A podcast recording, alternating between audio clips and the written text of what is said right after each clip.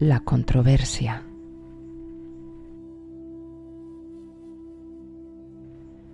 Era un lama joven y con gran sentido del humor, que sabía bien que la vida espiritual no tiene por qué ser en absoluto triste y solemne.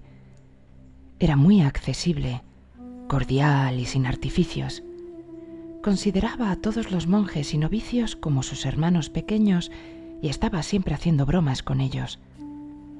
Les enseñaba la doctrina en el patio del monasterio, haciendo juegos, riendo, bailando con los monjes y novicios, realizando bromas y contando chistes. Pero un día un grupo de fieles pasó por allí y vio cómo se divertían los monjes y novicios y cuánto griterío y risas producían.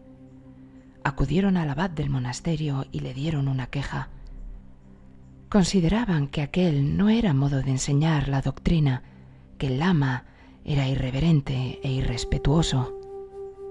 El abad del monasterio llamó al lama y le puso al corriente de las opiniones y quejas de los fieles. El lama dijo, Cambiaré de método, pero será lo mismo.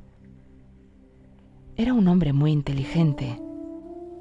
Sorprendido el abad preguntó, ¿Cómo que será lo mismo? Venerable abad, ya lo veréis, será lo mismo. El abad no comprendió al lama y le dejó ir. El lama cambió el sistema de enseñanza. Todos tenían que guardar un estricto silencio, permanecer estoicamente en postura meditacional durante toda la clase, jamás sonreír y no hacer el menor comentario. Los fieles pasaron por allí y se asomaron a ver la clase. Aquello les parecía increíble. ¡Cuánta rigidez! ¡Cuánta severidad! ¡Cuánta pesadumbre! se preguntaron si era necesaria tan estricta disciplina para mostrar la doctrina. Fueron al abad del monasterio y se quejaron del lama. El abad llamó al lama y le dijo, Tenías razón, querido mío. Como tú decías, será lo mismo. Y ahora yo te digo, enseña como quieras y no te dejes influenciar por controversias. El lama, obviamente, volvió a su anterior modo de mostrar la doctrina.